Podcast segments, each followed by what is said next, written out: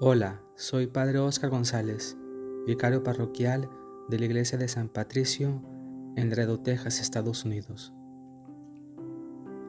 Del Santo Evangelio según San Juan. En aquel tiempo, Jesús levantó los ojos al cielo y dijo, Padre Santo, cuida en tu nombre a los que me has dado, para que sean uno como nosotros. Cuando estaba con ellos, yo cuidaba en tu nombre a los que me diste. Yo velaba por ellos, y ninguno de ellos se perdió, excepto el que tenía que perderse, para que se cumpliera la escritura. Pero ahora voy a ti, y mientras estoy aún en el mundo, digo estas cosas, para que mi gozo llegue a su plenitud en ellos. Yo les he entregado tu palabra, y el mundo los odia, porque no son del mundo, como yo tampoco soy del mundo.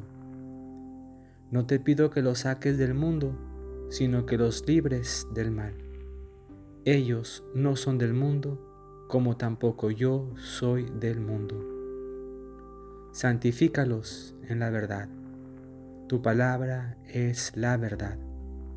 Así como tú me enviaste al mundo, así los envío yo también al mundo.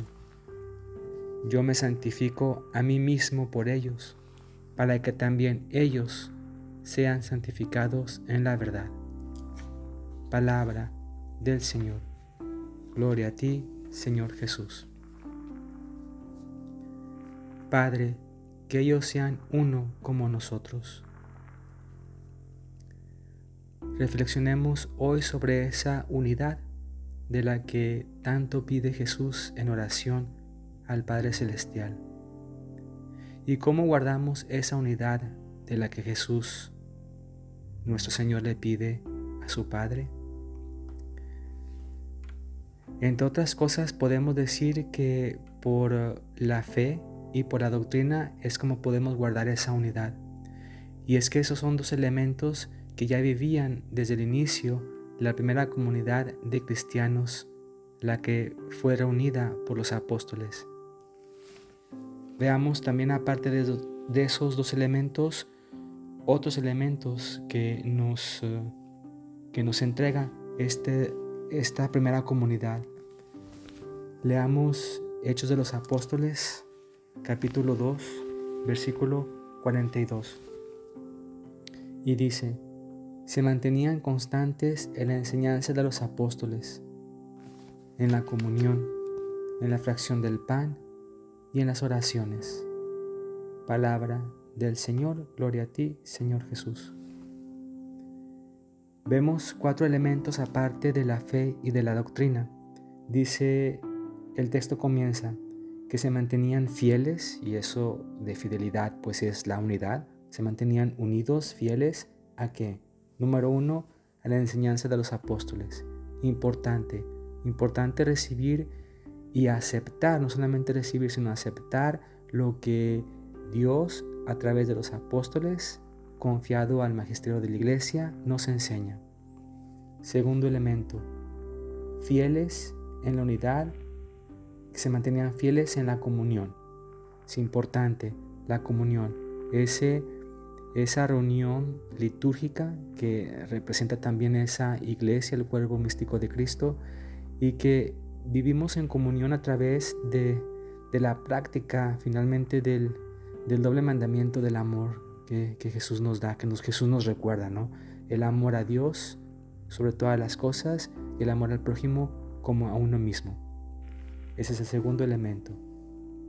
Dice después, se mantenían constantes a la fracción del pan, la Eucaristía.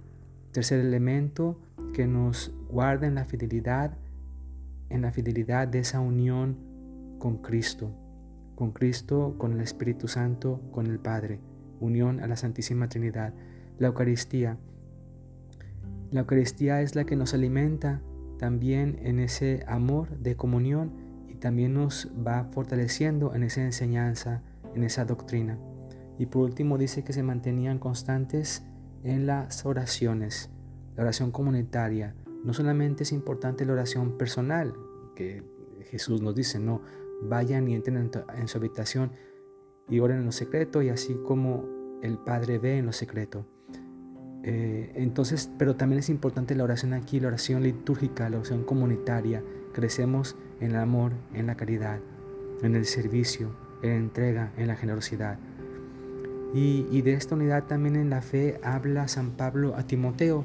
Vamos a ver qué dice la segunda carta a Timoteo, capítulo 1, versículo 5, cuando el mismo Pablo da gracias a Dios porque Timoteo se mantiene fiel en la unidad a la fe recibida en su familia, en este caso recibida por su abuela y por su madre.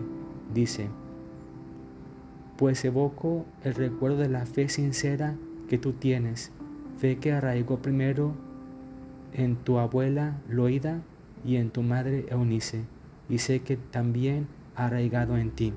Entonces la unidad en la fe que recibimos de, nuestras, de, de nuestros padres, de nuestros abuelos, de generación en generación, importante mantenerla. Y también en esa misma carta, capítulo 2, dice la importancia de seguir manteniendo esa, esa doctrina que hemos recibido o esa fe que hemos recibido eh, en la familia, también transmitirla con, eh, a través de, la, de, la, comunidad. El segundo elemento que veíamos, ¿sí? dice eh, en el capítulo 2 de esa misma carta, versículo 2, y cuanto me has oído en presencia de muchos testigos, o sea, la doctrina, confíalo a hombres fieles que sean capaces a su vez de instruir a otros. La fidelidad en unidad a la, a la doctrina, a la enseñanza de los apóstoles. Oremos. Dios misericordioso, concede benignamente a tu iglesia que congregada por el Espíritu Santo te sirva con todo su corazón y permanezca con sinceridad en comunión fraterna. Por Jesucristo nuestro Señor. Amén. Dios los bendiga, Padre, Hijo y Espíritu Santo. Y a ti, ¿qué te deja el Evangelio de hoy?